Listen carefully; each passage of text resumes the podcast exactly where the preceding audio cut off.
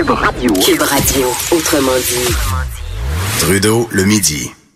Je vais revenir sur certains éléments du budget puis d'autres nouvelles qui sont euh, tombées au niveau politique au cours euh, des dernières minutes, dernières heures.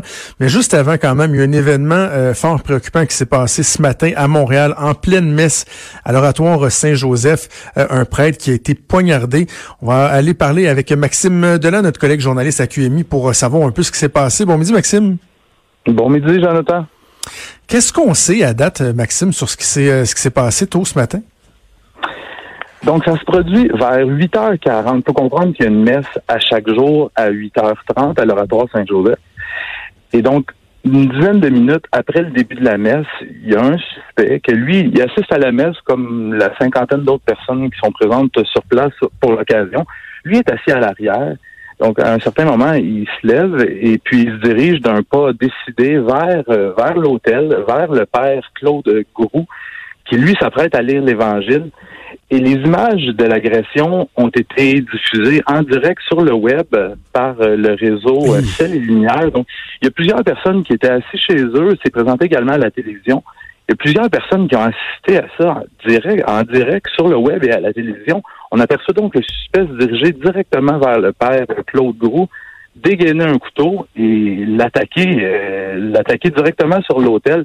Donc c'est la panique, euh, c'est la panique dans, dans l'oratoire à ce moment-là. Il y a des gens qui sont intervenus assez rapidement. je vous propose d'écouter Adèle Plamondon, qui était euh, la lectrice de la messe à ce moment-là, qui raconte ce qu'elle a vu.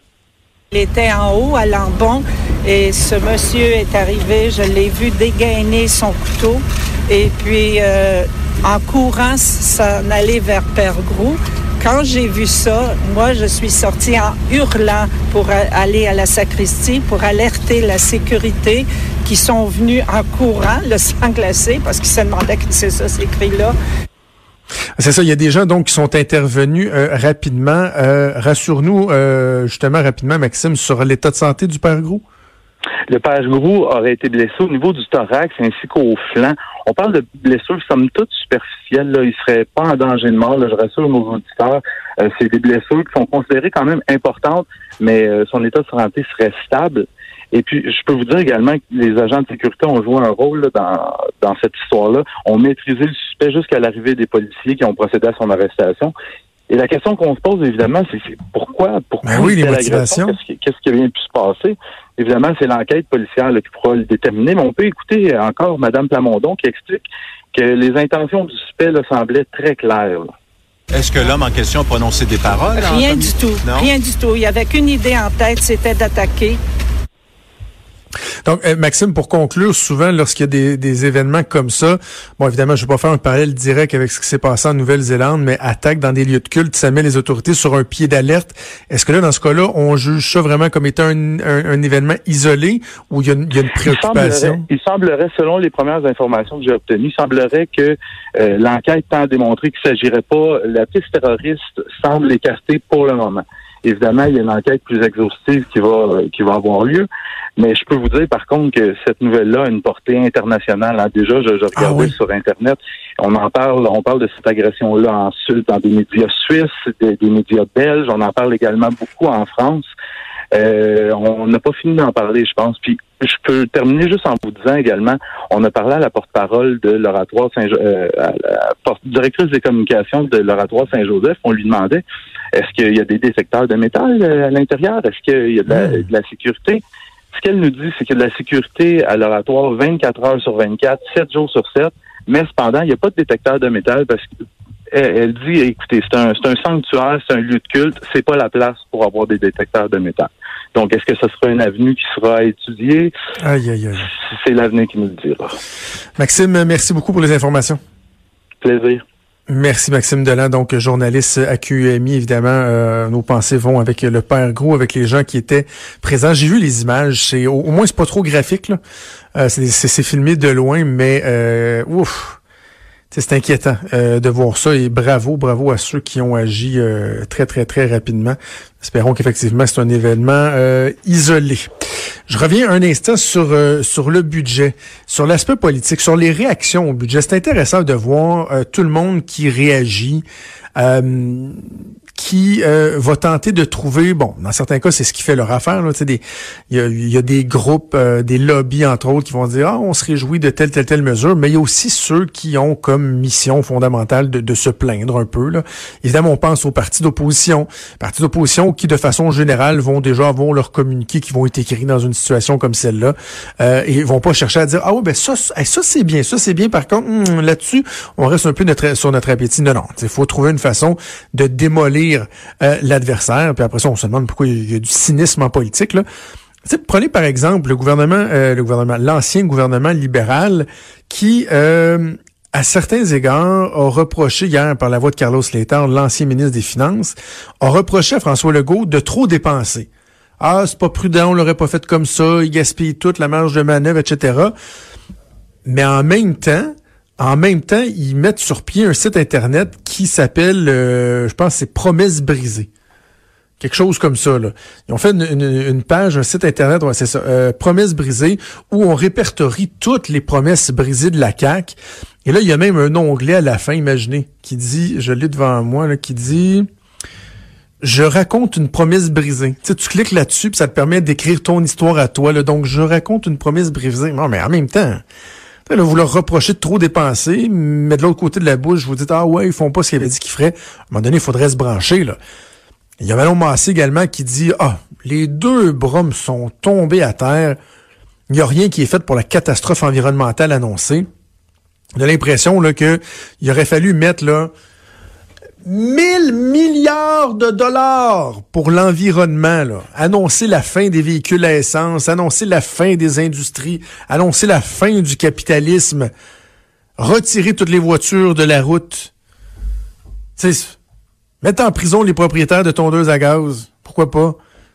Jusqu'où il aurait fallu aller pour que Québec solidaire soit satisfait? À un moment donné, toujours bien des limites. Là. pour ce qui est de la question environnementale, il y a des sommes qui sont là et de toute façon, l'environnement, ça passe pas uniquement par le cash, ça passe par des orientations, ça passe par des politiques et ça, on jugera le gouvernement à l'usage parce qu'il faudrait leur laisser le temps aussi de faire avancer certains dossiers. Bref, euh, comme je l'ai fait dans, dans, l'émission Richard Martineau tantôt, je, sais pas, je vais me répéter si vous l'avez entendu, mais ça vaut la peine quand même de le répéter. La palme d'or de l'idiotie, de la démagogie, va ah oui, devinez. Mais oui, c'est un syndicat. Va à la CSQ, Fédération des intervenantes en petite enfance du Québec, donc euh, les intervenantes en service de garde qui, euh, eux, elles, s'opposent à, la maternelle 4 ans. Ils veulent rien savoir de ça. Et le gouvernement a beau essayer d'avoir une approche euh, balancer, dire oui, on a nos maternelles 4 ans, on y pense, on, y tient, on a été élu là-dessus, mais on veut pas mettre à terre le réseau des CPE. Ben non, ils ont même annoncé une accélération de la création du nombre de places en CPE. Mais là, dans le budget, le go, il y a de l'argent pour la construction des maternelles 4 ans. Là. On met même moins que ce qu'on avait pensé parce qu'on dit, ouais, finalement, on va être un peu plus raisonnable sur le nombre de classes, on va y aller étape par étape. Et là, la Fédération des intervenantes en petite enfance du Québec, il va d'un communiqué avec le titre suivant. Près de 30 ans après le Québec fou de ses enfants, François Legault se fout de nos enfants. François Legault se fout de nos enfants. Premièrement, Madame Grenon, Valérie Grenon, présidente de la FIPEC CSQ, là, peut avoir un peu de respect pour le premier ministre du Québec? C'est toujours bien le premier ministre. Et on peut ne pas être d'accord ou être d'accord avec l'orientation des maternelles 4 ans, mais d'aller dire que le premier ministre se fout des enfants, alors que je pense que c'est assez clair qu'il veut en faire une priorité. Même si vous suivez un temps soit peu euh, la politique, vous aurez noté qu'il en fait une affaire personnelle, François Legault, de l'éducation, de la réussite, du dépistage.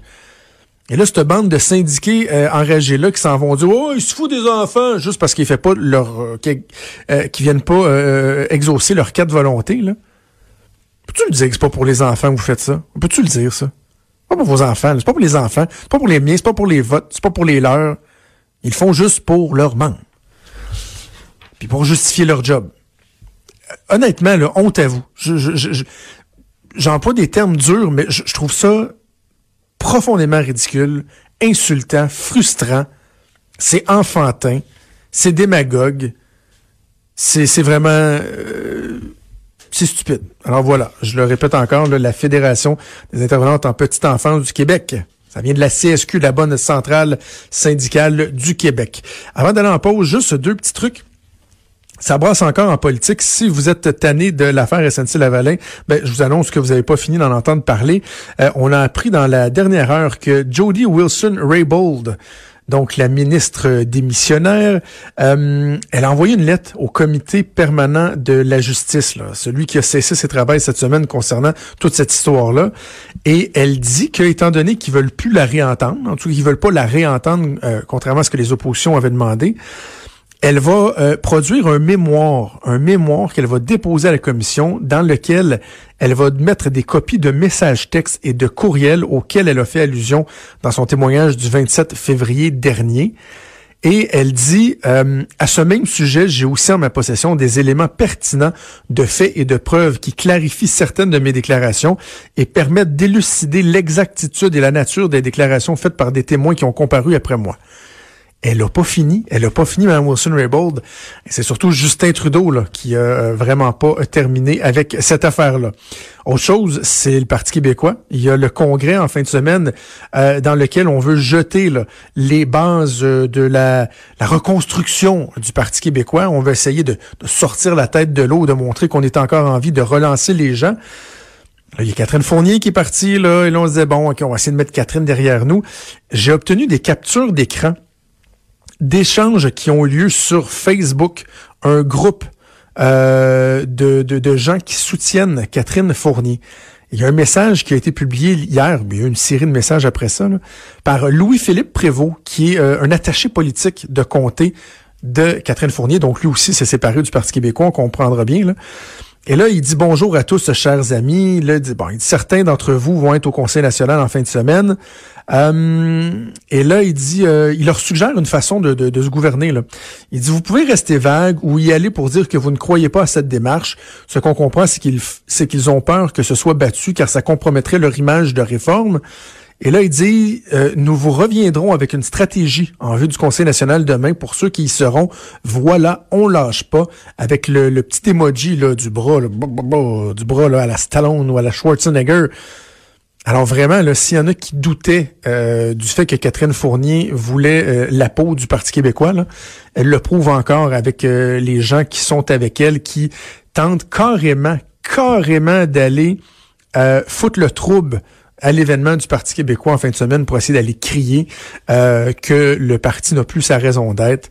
Franchement, ceux qui trouvaient que ses motifs et ses façons de faire étaient si nobles, je pense qu'on y reviendra. Bref, ça va être à suivre en fin de semaine.